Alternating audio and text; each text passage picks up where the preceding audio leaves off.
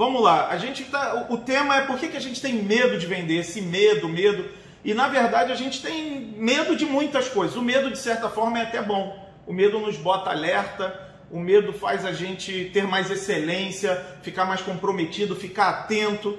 Quem não tem medo acaba quebrando a cara, é normal. O problema é que você realmente tem que fazer um trabalho mental mesmo, você tem que se equilibrar mentalmente para que para transformar esse medo em alerta, em atitude, mas não que isso venha impactar, atrapalhar os teus resultados. Muitas pessoas falam assim, cara, eu não consigo vender. Eu tenho medo de vender, eu tenho medo de falar com as pessoas.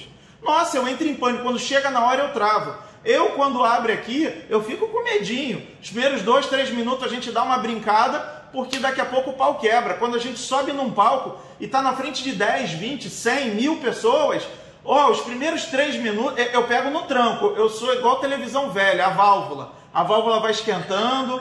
A galera nova nem sabe o que é uma TV a válvula, mas a gente sabe.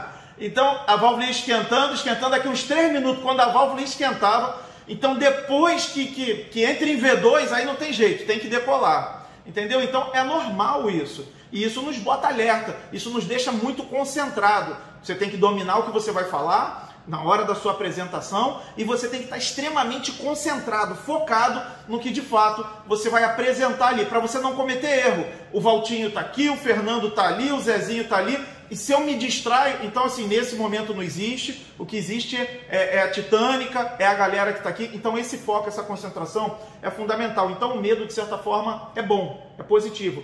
Porém, quando as pessoas têm medo de, de, de falar, né? meu, meu medo é de chegar, é de abordar, é de apresentar. Na verdade, ninguém tem medo de falar. As pessoas têm medo de falhar.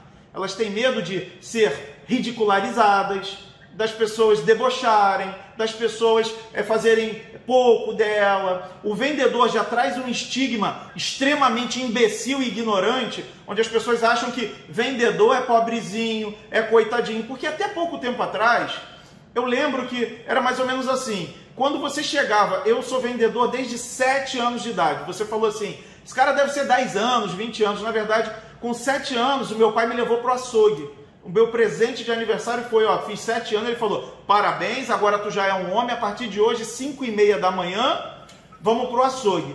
E eu comecei a atender as freguesas no balcão ali com meus 10, 11 anos, porque açougueiro não tem cliente, tem freguês. E ali atrás do balcão, na verdade eu dei certo no multinível, eu dei certo na vida, eu dei certo em tudo, porque eu fui um grande açougueiro. Eu trabalhei de 7 a 15 anos no balcão do açougue. E ali eu, eu aprendi a me relacionar com o freguês. E meu pai era uma enciclopédia, meu pai era um cara genial, um grande vendedor. Então, assim, ele sabia fazer o cross-sell, o upsell, ele fazia todas as técnicas bonitas, que algumas a gente vai falar uns aqui o, o over-delivery, a gente vai contar um monte de, de, de, de técnica bonita que o velho já fazia no balcão da açougue há 40 anos atrás. Porque a, a sacada é o seguinte: venda é raiz, venda é coisa simples Simples mesmo, e a gente vai falar aqui, eu posso definir venda com numa frase. Vender é contar para as pessoas aquilo que o produto fez por você. Então, por exemplo, você vende produtos de emagrecimento.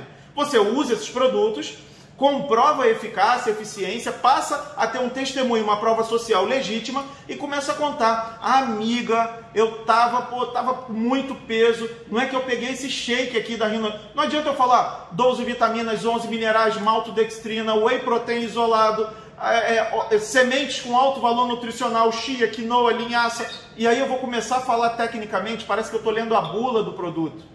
Isso não compra. O que Aí eu falo, cara, eu comecei a usar, parei de. No, no, café da manhã, eu passei a tomar um shake, almocei normal, comi uma frutinha à tarde e à noite eu parei de jantar. Eu parei de jantar e tomei shake também. Os primeiros dias eu senti um pouco de fome, comecei a beber mais água, comecei a dormir um pouquinho mais. Na segunda semana já foi melhor, 45 dias depois, amiga, nem te conto, perdi 9 quilos. Acabou, acabei de vender esse shake maravilhoso. Ainda fiz uma receita. Ainda. É assim que vende, quando você compartilha a experiência que você teve com o produto. Então, quando as pessoas têm medo de vender, na verdade, o que acontece? Está faltando profissionalismo. O cara está muito amador. Porque esse medo está relacionado a algo. Normalmente ele está relacionado a, a, do, a dois aspectos. A falta de conhecimento e a falta de crença.